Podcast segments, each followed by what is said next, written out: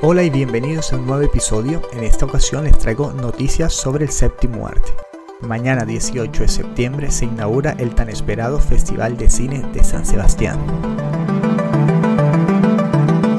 Una edición muy curiosa porque se van a celebrar títulos, en concreto 17 títulos de la programación oficial del Festival de Cine de Cannes que no se pudo celebrar debido a la pandemia.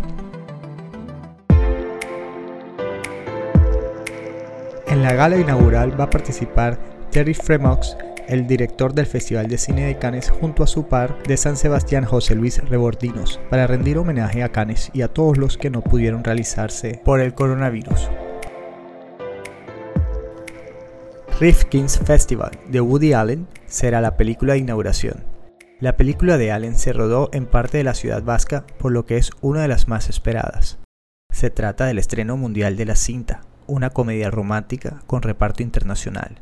El argumento gira en torno a una pareja que acude al propio Festival de San Sebastián.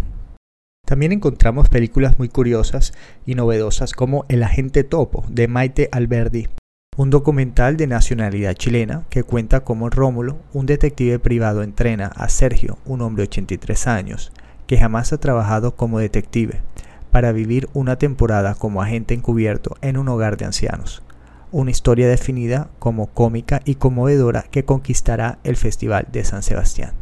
También participa en el certamen una película de nacionalidad colombiana, El olvido que seremos, dirigida por el reconocido director de cine español Fernando Trueba. El actor español Javier Cámara protagoniza esta película basada en la novela del mismo nombre.